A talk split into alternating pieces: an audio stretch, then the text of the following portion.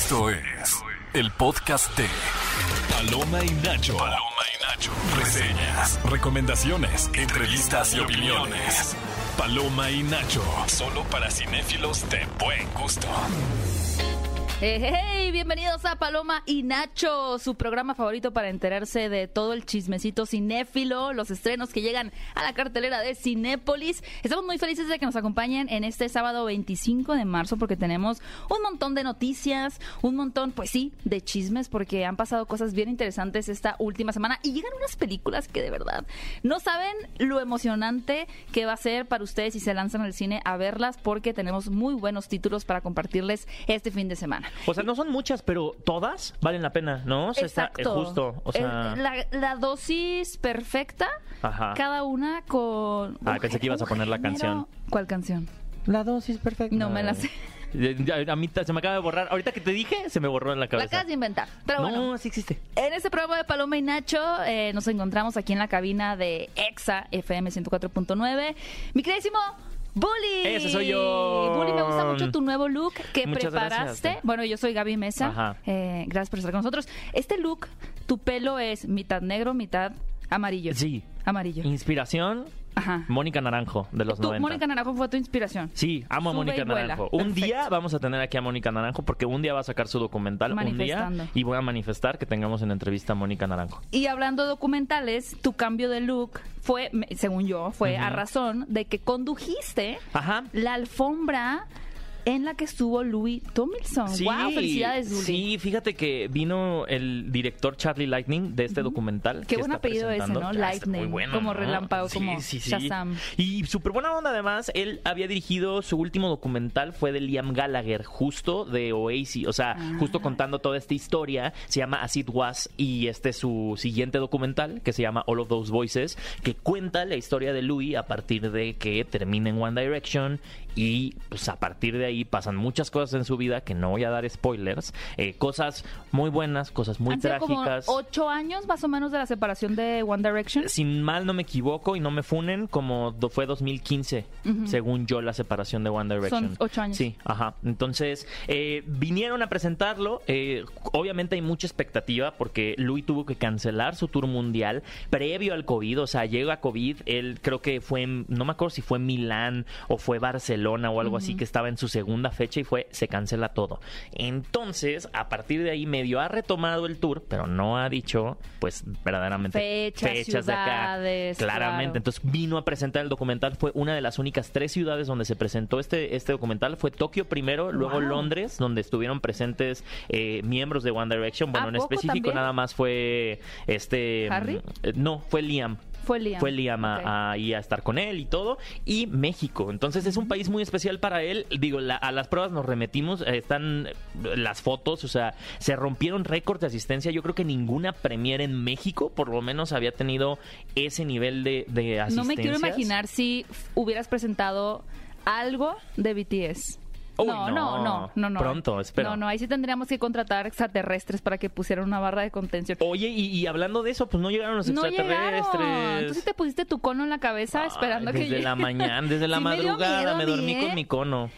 Oigan, eh, uno luego se pone paranoico leyendo noticias que, que no aportan, pero uno. Mm. Pero justo sabías uno que, teme. que quedé de, de compartírtelo, no te lo he dicho, que todo este tema de estos últimos años, por lo menos este último año que hemos estado teniendo, entre comillas, Avistamientos. avistamientos Y la de- película de, de ovnis y películas. Como la de Jordan Peele. Todo responde al tema de las llegadas de las inteligencias artificiales. Ok, Como claro. estamos eh, colectivamente en esta búsqueda de es que va a llegar una nueva inteligencia, ya no solo somos nosotros, ¿no? Está la inteligencia artificial, estamos siendo como más conscientes, entonces hay una búsqueda a nivel cultural Sí. de querer conectar con algo más. Es como el símil de la bomba atómica con Ajá. los monstruos, con Ajá. los kaijus que eran Godzilla, King Claro. Kong, ¿no? Eh, Es, fue una respuesta cultural y eh, dentro de la cultura popular y del entretenimiento a esta amenaza latente de las personas de, oye, estas bombas nucleares, estos experimentos científicos, ¿a qué están, a qué podrían dar lugar? ¿Qué podrían ocasionar? Y tenemos esas películas como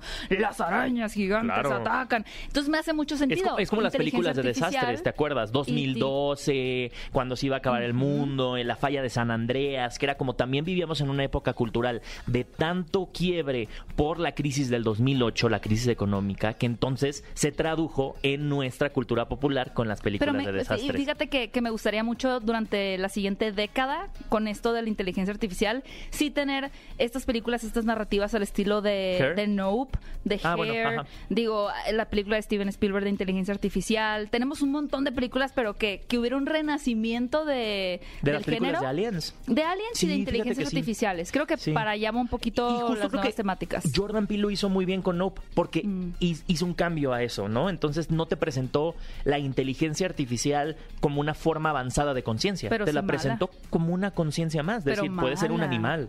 No era, una, no era mala. Ay, no, y No era mala. la gente ahí siendo succionada en Pues el no, era, una, era, era una fuerza salvaje. mal.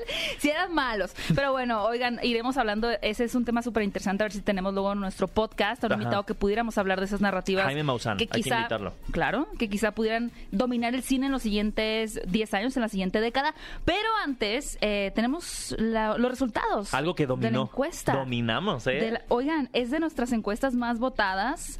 Cada semana, como saben, aquí en Paloma y Nacho les hacemos una pregunta cinéfila. Y la semana pasada les preguntamos, ya que se había estrenado la película de Oso Intoxicado, ¿qué nombre les hubiera gustado a ustedes que hubiera tenido esta película? Digamos, oportunidad perdida de nombre.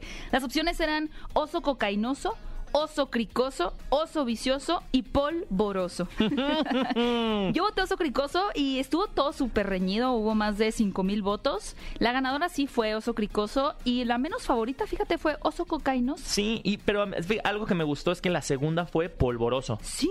que justo le inventó nuestro nuestro productor Andrés Ajá. y entonces es que era- eran como que, fue como muy que la creativa. que menos creativa fue la que menos votos tuvo y el resto dijeron, oigan, esto sí es aplaudible. Oigan, sí, ¿eh? y aplaudible todavía que está en la cartelera Oso Intoxicado. Vayan a ver Para decirlo bien, vayan a verla. porque Y ibas a está- decir eso, pues tú muy puedes decir como tú quieras realmente. Eh, le podemos decir como queramos. Oigan, de verdad, sí, eh, quédense en este programa porque vamos a hablar obviamente de que viva México. De hecho, tenemos una entrevista con el cast, con Joaquín Cosío, con Damián Alcázar, tenemos con Alfonso Herrera, Ana de la Reguera y su director Luis Estrada para que podamos platicar con ellos de esta película. ¿Y qué crees?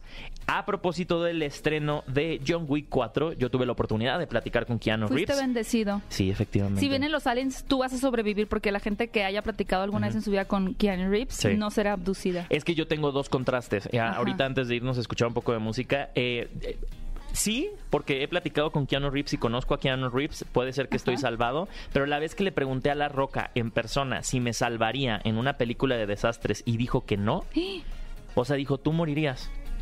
Híjole. Pero ahorita hablamos de, de No, la no, polémica en la que está envuelta la roca también con Ay, es que hay ¿eh? polémica. Bueno, Sí. entonces no, no vale, sí, sí No me vale, salvo. sí te salvas. Bueno, eh, perfecto. Estás escuchando el podcast de Paloma y Nacho.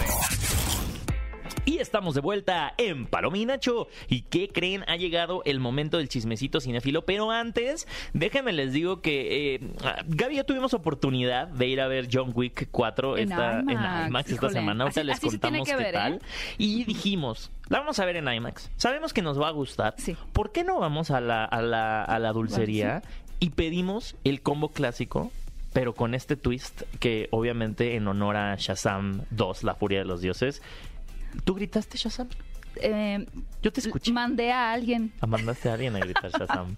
Es que... Yo fui por las crepas. Es, es muy tonto porque al final estamos en un programa de radio, Paloma y. Nacho, aparecemos en las pantallas de Cinépolis. Me dio pena. Me dio pena. Me dio pena, pero ya las últimas veces que he ido a Cinépolis, cada vez que paso por la dulcería escucho Shazam. Pero tú también, escuchaste ¿eh? otras cosas. Yo escuché otras cosas. Yo- Además de Chayanne, yo que ese también yo se llegué como popularizó. media hora antes, entonces estaba, ya sabes, que ponen estas sillas en donde te acuestas y dejas que el mundo gire y tú Ah, giras sí. y te vas y yo, uy, y en eso escucho una niña que dice, sí, mamá. Si les dices a los, a los de a los de Cinépolis Sasham, te agrandan las palomitas. Sí, mira, va a salir el Sasham. Y yo era increíble porque dijo Sasham como Muy convencida. 10 veces. O sea, de verdad, para ella. Sasham. Sasham. Sasham, ok. O sea, hasta eh, cuesta. eh, Ah, me cuesta más pero trabajo ¿sabes? El cine letras. repleto. El, todo el cine decía Shazam, Shazam, Shazam. El suelo decía Shazam, la pantalla decía Shazam, pero ella estaba muy convencida de que se decía Sasham. Pero yo creo que sí le hicieron valer. Me dio mucha ternura y dije, qué linda, por favor ve a gritar Sasham o Chayanne o lo que quieras, porque es increíble. Porque queda poco tiempo, amigos. Oigan, y justamente queremos platicar un poquito de este. De Sasham. Híjole, a ver. em, Yo creo que Zachary Levi se va a llevar el nombre y le va a cambiar a Sasham. Para llevarse la propiedad. Ajá. Miren, como ustedes saben, eh, Shazam y Black Adam son básicamente personajes que tienen exactamente los mismos poderes. Sí. Los dos recibieron este poder por Es el un mismo mago. poder, es el mismo poder. Son, los dos son Shazames, Ajá. por así decirlo. Solo que uno es antes, que es Dwayne Johnson, es Black Adam. Y el, el más reciente es Billy Batson, que se convierte en Shazam que está pasando en DC, que hemos hablado eh, ampliamente en este programa de Paloma y Nacho, es una reestructuración por la cual está atravesando la compañía en general, en general de Warner Bros. Discovery, en la que han tenido que realizar cambios muy agresivos, siendo uno de ellos, por ejemplo, eh, el cambio de dirección con todo lo que tiene que ver con su universo de DC. Se integra James Gunn, Peter Safran y tienen un nuevo objetivo a seguir.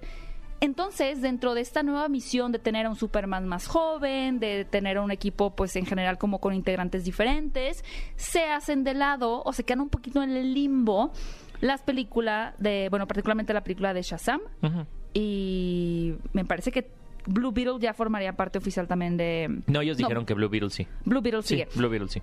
Entonces, ¿qué pasa? Que esto termina por afectar consciente o inconscientemente A lo- a los fans que dicen, a ver, tú me estás acostumbrando a tener universos cinematográficos que están interconectadas las películas. Yo sé que si veo Aquaman, es el mismo Aquaman que va a ver Mujer Maravilla, que voy a ver en este Batman y demás. Pero con este cambio que van a hacer, la gente se pregunta, ¿dónde queda Shazam? Ahora, aunque todavía no es muy claro y la intención era como que medio sí conectarlo con el universo de DC, iba a depender mucho de la recaudación que tuviera la película en taquilla. Y desafortunadamente la película, porque ustedes están yendo a pedir el combo clásico y diciendo Shazam, pero no para la película de Shazam, pues no ha tenido eh, el ingreso esperado. Pues costó precisamente. 110 millones de dólares la producción. Y recaudó se- 60 más o menos el y se primer fin de semana. gastaron 100 en publicidad. que lo que, a ver, ¿qué pasa? El director de la película de Shazam sale a publicar un tweet en donde dice, es- esperaba malas opiniones porque es muy complicado hacer películas de superhéroes. Él también dirigió, por ejemplo, Anabel 2, que para mí es una gran película. La No me gustan las de Annabelle, Me perdón. encanta a mí la película de Anabel. Pero él dice, a ver, yo sé que es un ambiente muy complicado, estaba ya predispuesto a que iba a recibir ciertas críticas negativas, pero ya me cansé. Claro. Ya no quiero dirigir películas de superhéroes, ya dirigí la primera película de Shazam, ya dirigí la segunda película de Shazam, ya no quiero dirigir películas de Shazam.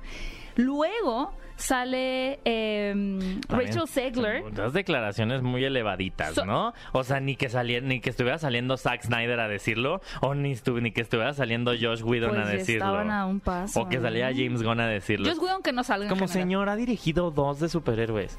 Ya no voy a dirigir de superhéroes. O sea, sé que Bueno, toman mucho tiempo. punto. Pero Bueno, el diri- punto has es que ya no quiere dos. más. Pues dos, pero cuánto, este... No, te, te tomas un buen años, rato. sí. No, como ocho, yo creo. Creo que como seis. Mm. Bueno, Lo que sea, sí, más de cinco años, ya se llevó su chambita ahí. Luego Rachel Zegler, que es una de las eh, hijas de Atlas, que son las nuevas villanas, dijo, ahora está de moda odiar por odiar. O sea, andan tirando hate a Shazam porque les encanta tirar hate. Sí. Y lo más controversial fue la opinión de Zachary Levy, que, o Levi, que es que nunca sé si pronuncia Zachary Levi. Zachary o Levi. Levi. Levi. Yo le digo Levi. Zachary Levy. Ajá, por el de Zachary Attack on Titan. Levi. Levi. Eh, Levi. él sale a decir varias cosas. La primera, que él culpaba al estudio por la mala recepción de la película porque no hubo una buena inversión en marketing. Que tú acabas de decir que fueron 100 millones de dólares, así que yo creo que sí hubo una buena inversión en, en marketing. Mira, denme la mitad de uno.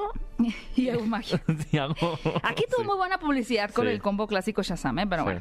Luego dice que él quería hacer un cameo en la película de Black Adam con Dwayne Johnson y que Dwayne Johnson le dijo, no, no, no. Y lo dejó vestido y alborotado, no como vas boda. a salir en mi película. Y después dijo, dijeron, bueno, ¿Por qué? podemos... Porque cabe mencionar que La Roca estuvo buscando que no saliera este Zachary Levi, que Ajá. no saliera Shazam, sino que saliera Superman. y eso Cavill. fue lo que buscaron. Ese cameo, ese Ajá. infame cameo, que incluso hizo que Henry Cavill dejara de trabajar con su manager, que es la ex esposa de Dwayne Johnson, también manager de La Roca. Ah, mira, ese dato está muy importante. Ajá, sí. Y entonces, además, como saben, en Black Adam, si la vieron, tenemos a la Justice Society. Society.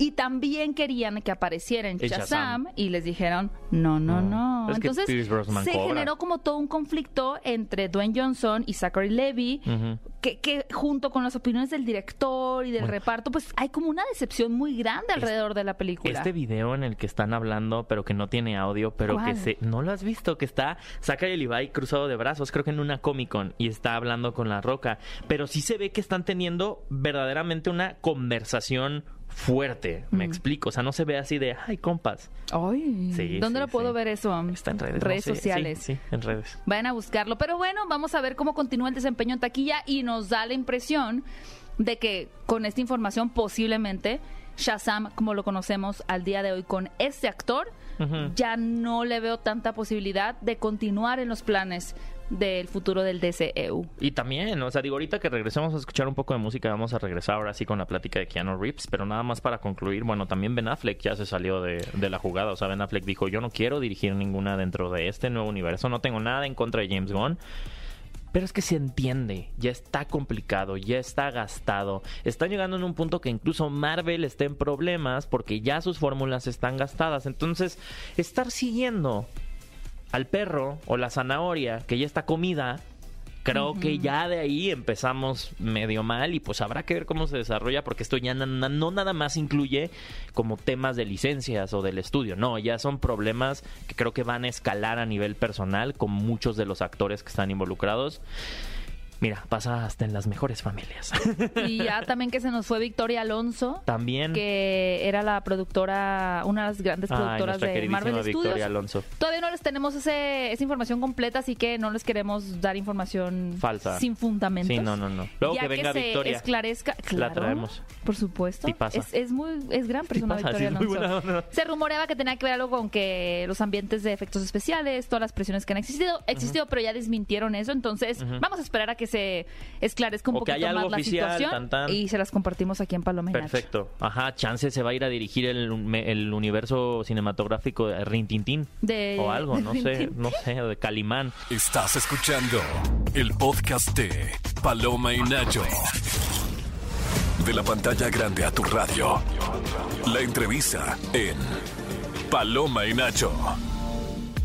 Y ya estamos de vuelta en Paloma y Nacho. Yo soy Bully y estoy aquí con el mismísimo Keanu Reeves. Mr. Keanu, primero que nada, qué gusto conocerle y por tomarse el tiempo de platicar conmigo. Thank you. Nice to meet you. No hay de qué, gracias a ti. Déjeme decirle que admiro muchísimo su trabajo, que amo el personaje de John Wick y ha sido parte eh, de más de una franquicia global y eso me parece impresionante. Para ti, ¿cuál es la diferencia entre ese tipo de proyectos que incluyen muchas películas y todo está planeado y cintas que son más independientes y que pueden vivir por sí solas? I guess the biggest difference is being able to tell more story. Creo que la mayor diferencia es poder contar más historia. Con John Wick hemos podido hacer esta primera película y como a la audiencia le gustó, hicimos la 2. Mientras hagamos películas que a la gente le gusten, podemos expandir las historias. Diría yo que eso mismo fue con Bill y Ted. Matrix. La diferencia justo es esa, poder contar más historia. Para mí, la franquicia de John Wick ya es un referente en el cine de acción. De alguna manera, ¿viste venir esto?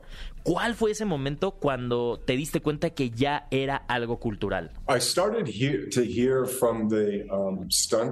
Comencé a escuchar de la comunidad de dobles de riesgo que les estaban pidiendo en sus otros proyectos hacer películas citando con acción de John Wick. Y ahí fue cuando comencé a escucharlo. Después de la primera película comenzábamos a hacer la segunda y ya estaban apareciendo guiones con el título Película al estilo John Wick. Ahí fue cuando me cayó ese 20 y claramente la comunidad de riesgos de acción me decía, estos tipos no tienen idea lo que están pidiendo. El entrenamiento, el tiempo, todo, todo es muy demandante. Así que solo les diría a esos productores, tengan cuidado con lo que desean. Hablando del desarrollo de estas películas, de verdad me fascina tu participación en el videojuego de Cyberpunk. También Matrix Matrix, bueno, han sido un referente en cuanto a la tecnología y efectos especiales. Me gustaría saber cómo esta película ha sido igual influenciada por los cambios tecnológicos. I would say, like, if I think about John Wick Chapter 4. Pensando en esta parte 4, así como en The Matrix, la tecnología nos ayuda a crear mundos y escenarios. Diría que en esta película cuando tuvimos que filmar una secuencia en el Arco del Triunfo en París, claramente no nos dejaron filmar ahí, así que tuvimos que crear ese escenario. Tecnológicamente nos ha permitido estar y filmar en lugar que no podríamos estar, pero que podemos recrear. Ahora hablando un poco de la historia, el marqués me parece un villano mucho más silencioso, astuto e inteligente.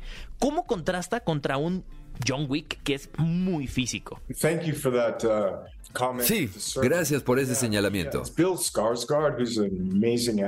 Bill Skarsgård, un asombroso actor, es como un sheriff en la gran mesa y tiene ambición y cree que necesita la cabeza de John Wick. No literalmente, pero sí puede matar a Wick. Él va a subir en la escalera del poder de la gran mesa y ahí es donde creo que sucede algo interesante. ¿Cuál es su ambición? ¿La acción y la reacción? ¿Cuáles son las consecuencias de sus ambiciones? Es alguien que maneja los hilos, ¿verdad, Me encantó la película. Felicidades por toda la franquicia, tu trabajo. De verdad te admiro mucho. Y por último, ¿por qué tenemos que ver esta película en una pantallota de cine? Because it was made for the big screen. What does that mean? Porque fue hecha para la pantalla grande, con una cinematografía amplia, la producción, la escala de la acción. Hay carros, peleas en la calle, grabamos en el Louvre, lo cerramos, fuimos a París, a Berlín, a Japón, en el desierto. Y el director ama el cine, y yo amo el cine también. Cuando hacemos estas películas las hacemos para la pantalla grande. Es la acción, el sonido, la intimidad, la oscuridad, el humor. Para mí, John Wick, capítulo 4, puedes verla con mucha gente y vivir esa experiencia comunal para gritar y emocionarte. Muchas gracias, Keanu Reeves. Estás escuchando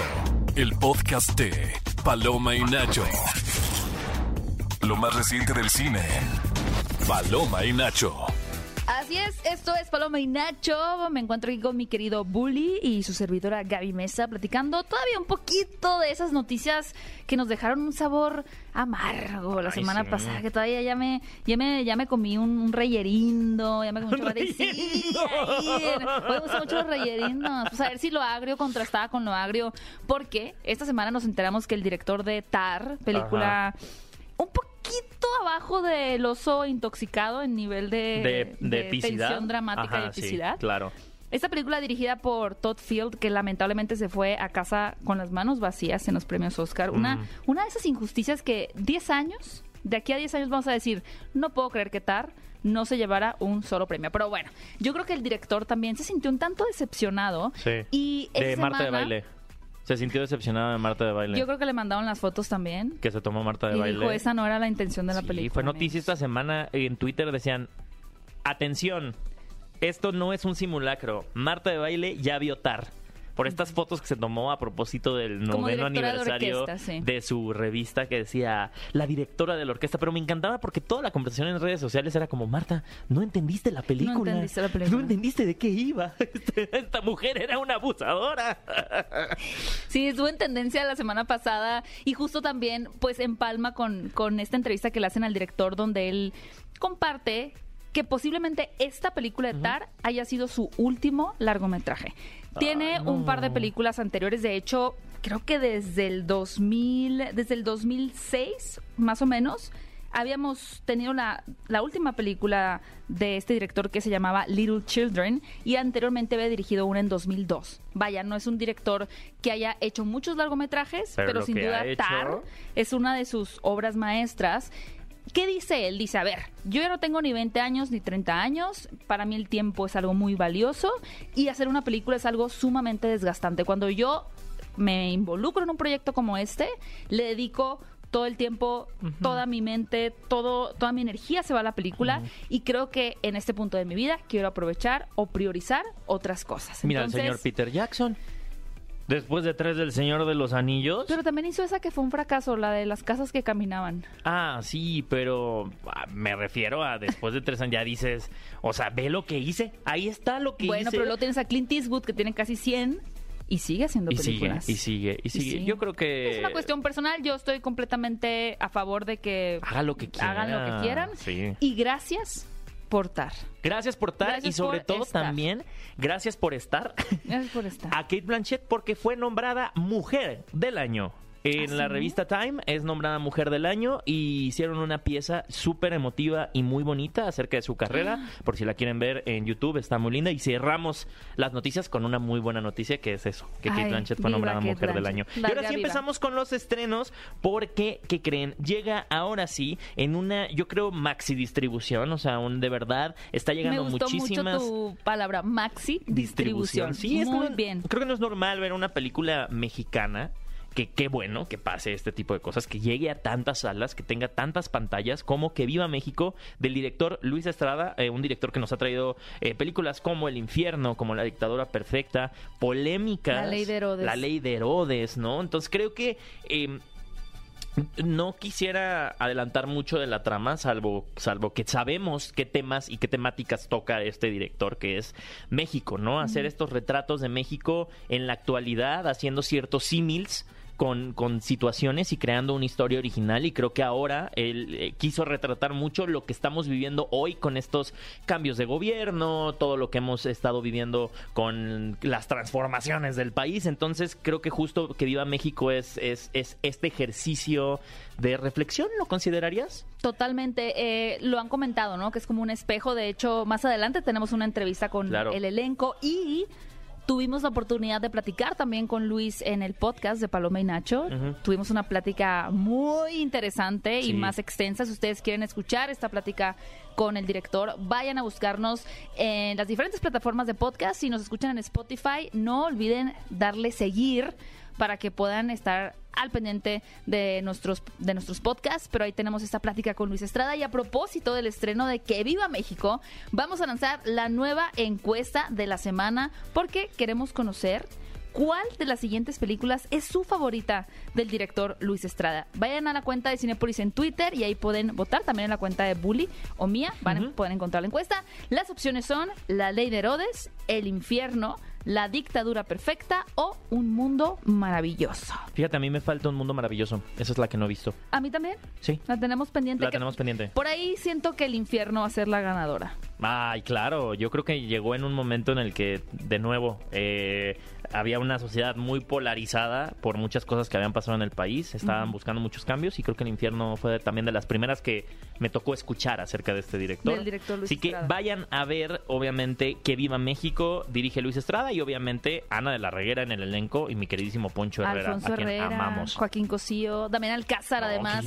Joaquín Cosío, Damián Alcázar interpretan a tres personajes diferentes, más o menos. Es, un lujo y yo creo que una masterclass de actuación también para aquellos Claro. que les interese esta parte de los actores. Sin duda es uno de los grandes aportes que tiene esta película. Definitivamente. Y también una película que yo creo que aporta muchísimo Híjole. al cine de acción. Es un referente, como lo contó ahorita Keanu Reeves. O sea, John Wick 4. La fuimos a ver esta semana. Es que igual. Teníamos las pupilas dilatadas Sí. toda la película, que son casi tres horas Sí. Que se van como el agua, porque creo que... agua, agua. A ver, el director de esta película es Chad Stahelski. Chad Stahelski, como varios de ustedes saben, o si no aquí se los contamos en Paloma y Nacho, empieza su carrera siendo coordinador de dobles Ajá. de acro- acrobacias por muchos años. Él fue coordinador incluso de Keanu Reeves, por ¿En ejemplo, Matrix? en Matrix. Eh, muchas películas eh, épicas de acción. Él era el coordinador de, de dobles, por lo cual a lo largo de su carrera adquirió una visión y un desarrollo creativo de cómo ejecutar una gran secuencia de acción de peleas Sí. mano a mano, de persecuciones, y él dijo,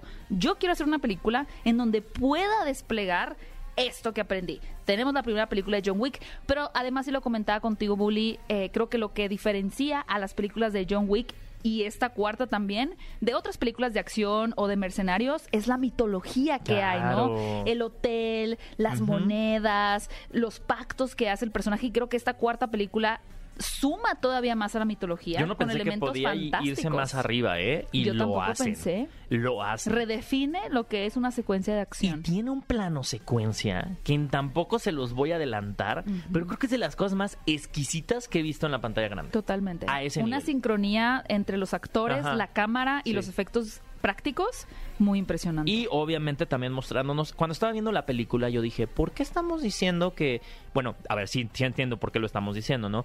Eh, Que está este dicho de, es que Tom Cruise es el último gran Mm, eh, héroe de acción o actor eh, de, de su generación. Espérate, tienes a un Keanu Reeves es verdad. en la siguiente... Es que este hombre es fabuloso. Sí. Y me llama la atención que para una generación creo que Keanu Reeves es Neo Ujú. Y para otra es John Wick. Es John y los dos son leyendas de Claro. la, la acción y la ciencia ficción. Pues ¿no? vayan Pero- a ver esa leyenda que es John Wick en 4, IMAX ¿eh? si pueden, se la recomiendo mucho y también la pueden ver en 4D. Para que sientan el guamazo así en la Sí. espalda. Ah, la asiática. Ah, la asiática. Oigan, también llega a Sala de Arte Cinépolis Los Cinco Diablos, que habla acerca. Mira, las cosas es que las películas francesas siempre se dejan volar con la imaginación. Y habla de esta chica que se llama Vicky, que puede, tiene como esta habilidad de invocar fragancias. Entonces, a partir de la llegada de una tía. Va a empezar a descubrir secretos una de, tía, familia. entre comillas. Ajá, va a empezar a descubrir como secretos de familia porque es- esta chica tiene esta habilidad especial. Muy curioso porque además, digo, el título es Los Cinco Diablos, entonces... Yo pensé cuando nos terror, presentaron ¿no? esta película, yo imaginé, porque además ha sido galardonada en muchos festivales, yo me imaginaba ya así una historia de posesión demoníaca y no tiene nada que ver No, con eso, no se dejen llevar con el Nada. De hecho, es un retrato queer, ¿no? Ajá. Es, ahorita dije tía entre comillas porque hablan justo de este personaje que visita a la familia, que es la tía, pero Ajá. no es la tía, más bien Ajá. es la hermana. eh, La amiga. eh, digamos que es la hermana de la pareja de la protagonista, pero más bien el romance es entre ellas. Sí. Entonces va a ser como ir desentrañando esta relación, rompiendo estas ideas también que, que puede haber como más convencionales a través de esos tintes, como dices tú, como más de misterio, fantasía y demás. Entonces, no se dejen llevar por el título Los Cinco Diablos. Yo tengo muchísimas ganas de verla, así que nos vamos a lanzar, mi querido Bully y yo. Sala de Arte de Cinépolis, este fin de semana, ahí la pueden encontrar. Y claro, miren, eh, ahora sí que como les estábamos diciendo, hoy es el último día para que se lancen a ver el documental de All of Those Voices de Louis día? Tomlinson. Sí, hoy es el último día que va a Oh. estar. Como les dije, parte, eh, no necesitan haber sido fans de One Direction, no necesitan conocer toda la historia porque se explica parte de ese momento Mm. y de ahí nos vamos a muchas circunstancias eh, en una mirada mucho más íntima desde el lado profesional, teniendo a una persona que formó parte de uno de los grupos más grandes de toda la historia. Tan, tan, o sea, One Direction fue un fenómeno mundial. Claro. Eh, eh, y, y decir, bueno, ya acabó. ¿Qué hago? ¿No? Louis diciendo, yo no tenía otro plan Crisis después de, esto, ¿sabes? O sea, yo le apostaba a todo este proyecto y a partir de ahí, eh, cosas como el lamentable fallecimiento de su madre, justo terminando este, este, este proceso, luego el fallecimiento de su hermana, eh, la relación Wow. que ha llevado con su hijo, que justo eh, lo tuvo, justo acabando el, el proceso One Direction. Hay mucho trayecto que se recorre hasta llegar al día de hoy y creo que es, es un producto perfecto en el sentido en el que cuando lo terminas dices, ahora entiendo por qué hay tanta gente y por qué hubo tanta gente en la premier de su película, porque de verdad te llena el corazón. O sea, Wow. sí me sacó una lagrimita. Vayan a ver All of Those Voices, dirigido por Charlie Lightning, acerca de la vida de Louis Tomlinson. Y les queremos recordar también preventas. Yo estoy muy emocionado por esta. Listas las preventas para que no se queden sin ver antes que nadie. Super Mario Bros. Let's go. Calabozos y Dragones y Sword Art Online. Online. Ujú. Así Ya que están. chéquense la, la página de Cinépolis para que puedan ustedes también eh, ingresar, comprar sus boletos a tiempo y disfrutar de todas estas opciones que tenemos en la cartelera. Estás escuchando el podcast de Paloma y Nacho. De la pantalla grande a tu radio. La entrevista en Paloma y Nacho. Es momento de hablar de Que Viva México. Y estamos con Damián, con Poncho y con Joaquín. Esta película tiene un nombre que a todos nos llama, que a veces puede ser un tono sarcástico, que a veces puede ser muy positivo. ¿Qué los hace a ustedes decir Que Viva México? ¿Qué los incentiva a decir Que Viva México? La esperanza. ¿Algún tipo de esperanza? ¿Alguna situación particular? En que nos vamos a sacudir de toda esta pesadumbre que traemos encima y que podemos ser mejores. Creo que también hay que reconocer la riqueza cultural que tenemos como pueblo. Eso es, eh, eso es algo que ahí está. Eso lo ibas a decir, ¿verdad? Robado así medio. Eso Voy a también. empezar a hablar de este lado. Voy a empezar con Joaquín. Eso, eso creo que también tenemos que reconocerlo, porque sí hay un dejo de ironía en, en el título, pero al mismo tiempo también hay, hay somos un pueblo fantástico, tenemos una riqueza cultural que es eh, venerada por, por otros pueblos y, y- bueno, se vienen aquí a hacer películas, bueno, eso. Sí, sí, claro. Sí, la película lo, lo demuestra de alguna forma, ¿no? Hay bailes, hay bailes, hay mariachi, hay música, hay comida, hay bebida. Es una gran fiesta, pues, de, de lo que puede ser México, incluido todo lo demás, ¿no? Todo ese planteamiento eh, clásico en el, en el cine de Luis. Platíquenme un poquito de cómo nació esta idea, Luis, si quieres empezar tú, de cómo nace, tú lo escribiste y la dirigiste. Cuéntanos. ¿Cómo nace? Me tengo que remontar hace muchos años cuando nací en un país que se llama México Correcto. y con el que tengo una relación muy compleja de amor y odio. Así es. Un país que amo profundamente, pero que también me preocupa y me ocupa.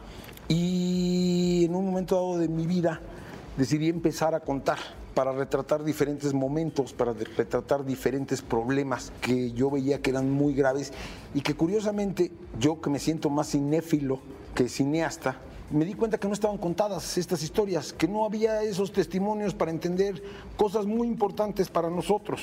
El largo, la larga pesadilla del reinado del PRI, eh, la supuesta alternancia que iba a cambiar todo para bien y que salió peor el remedio que la enfermedad, el regreso del PRI, la violencia, el narcotráfico, pero siempre en el fondo de mi subconsciente como espectador y como autor decía, ¿por qué hay una gran película para explicarnos a los mexicanos? Porque cada vez que nos retratamos, nos retratamos con condescendencia, con paternalismo, los pobres siempre son buenos porque son pobrecitos y los ricos son malvados, porque...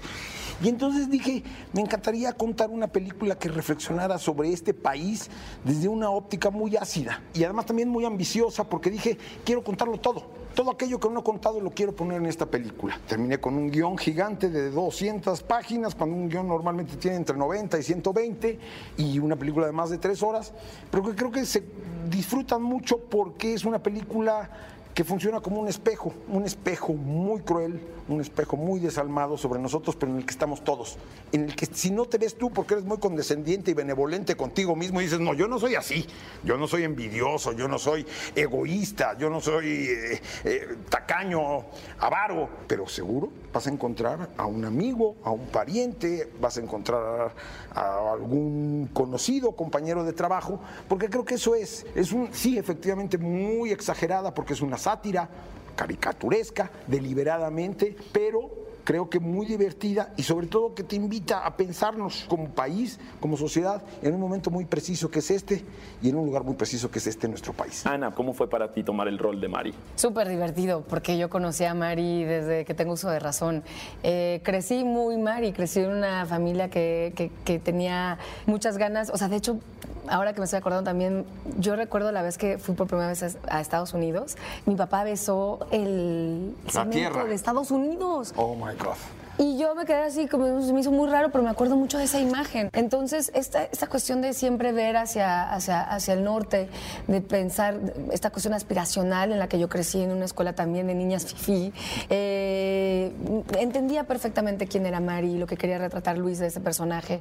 Pero también es muy divertida y también tiene, tiene también sus buenos fundamentos Mari, ¿no? De querer ser mejor, de querer tener una mejor este, vida para ella y para su familia, que otros no lo, no lo tienen, ¿no? Eh, y creo que, por ejemplo, también lo interesante de la familia eh, de Mari de- y, de, y de Pancho es que son un buen equipo. Yo creo que Mari y Pancho, a pesar de que son personas muy feas, pero son un muy buen equipo entre ellos y por eso se quedan juntos. Gracias por esta entrevista. Estás escuchando el podcast de Paloma y Nacho. Amigos, qué buena entrevista se echó este Charlie con justo el elenco de Que Viva México. Y precisamente hablando de la encuesta de la semana, pues, ¿qué creen? Vamos a tener una llamadita para preguntarle a alguien de ustedes para que se lleve un pase doble. Pues, obviamente, ¿cuál es su película favorita del señor Luis Estrada, no? Me encanta. Bueno, Hola, hola. hola, ¿cómo Hola. estás? ¿Con quién tenemos el gusto? Con Macarena. Hola, Macarena, ¿cómo estás? Muy bien, gracias. ¿Y tú? Gaby se puso a bailar la Macarena. Pero no dije. No, Porque seguramente Macarena que está que- harta. Debes de estar que harta. toda su vida darle a tu cuerpo. Yo dije, no voy a decir, pero no, mi cuerpo no pudo evitar. Sí, no. Sí hice los pasos. Mal. Porque no me lo sé bien, pero. Lo que esperaría de, de Maca es que, es que sea una persona que sepa bailar muy bien la Macarena, ¿no? Obviamente. O no, porque le, le ha generado muchos traumas. No, ¿o sí? A mí, mira, mira, Maca, para, nada más para, para ya que veas que aquí hay una buena relación Amistad entre tú bonita. y yo. Tú tenías la Macarena. A mí me cantaban mesa, mesa, mesa Ay, que más sí, aplauda. O sea, imagínate, en la secundaria todos los días esa canción. No. Yo sí la tengo eliminar, es la primera vez que comparto esto. Pero bueno, ya para limar así asperezas de... Qué bueno que te sinceraste y Me Maca sinceré. también se sinceró con nosotros y por eso Maca no te queremos te queremos preguntar acerca de las películas de Luis Estrada. A ver, sabemos que ha tenido películas, bueno, ahorita está estrenando Que viva México, pero tiene La Ley de Herodes, El Infierno, pero queríamos saber pues de las que pusimos de opciones, ¿cuál es tu favorita? Las opciones son La Ley de Herodes, El Infierno, La Dictadura Perfecta o Un Mundo Maravilloso. Mm, yo creo que de las más famosas, considero, y la que yo, de las que yo he visto, es la de la dictadura perfecta. Sí. Creo que es una película que cajón tienes que haber visto a lo largo de, de Sí, tu vida. como mexicano, ¿no? Es como Sí, justo. sí, es como que fue la primera colaboración que tuvo con Poncho Herrera y seguramente pues seguirá trabajando con este Sí, director. y ahorita tiene, ahorita en la, en la nueva también sale Poncho Herrera. Sí, que viva México. Exacto, como que ahí fue el encuentro de actor-director y han seguido su colaboración. Oye, Maca, muchas gracias por, por estar con nosotros aquí en Paloma y Nacho. Te vamos a dar un pase doble para que vayas a, Sí. a Cinépolis y todavía estás a tiempo de pedir tu combo clásico, decir Shazam, Shazam. no Shayan ni Shashan. Ajá. Shazam, para que disfrutes la Amo película que tú quieras este fin de semana. Ay, muchísimas gracias. Muchas gracias, Maca. Te mandamos un gran saludo, un gran abrazo y un beso. bailen mucho. Mm, Bye. Aquí seguimos bailando. Oigan amigos, pues ha llegado el tiempo de despedirnos bailando la Macarena. No, eh, junto eh, de, con Paloma y Nocho, que ya se nos nocho. Con Paloma y por andarte burlando a la niña que decía Shashan. Sí, ya llegamos al fin del programa. Recuerden que pueden escuchar el podcast que tuvimos una plática intensa, bien interesante con Luis Estrada, el director del Infierno O sea, y eso va ahora a salir de Que la Viva próxima México. semana. Exacto, el miércoles. Búsquenos en las plataformas de podcast como Paloma y Nacho y, Y- no olviden seguirnos en Spotify. Y cabe mencionar que eh, la semana pasada tuvimos un ligero problema con plataformas digitales, no pudimos subir el episodio, pero ya está arriba. Entonces, si Ya quieren está. escuchar el programa pasado, ya está, ya está solucionado. Entonces, vayan a escucharlo. Y nosotros vamos a despedir escuchando una canción, obviamente a propósito de All of Those Voices, el documental de Louis Tomlinson. Vamos a escuchar mi canción favorita de su último disco, de Fade in the Future, llamada Bigger Than Me. Esto fue Paloma y Nacho. Esto fue el podcast de Paloma y Nacho. Paloma y Nacho. Reseñas, recomendaciones, entrevistas y opiniones. Paloma y Nacho. Solo para cinéfilos de buen gusto. Escúchanos en vivo todos los sábados a las 10 de la mañana en Nexa FM 104.9.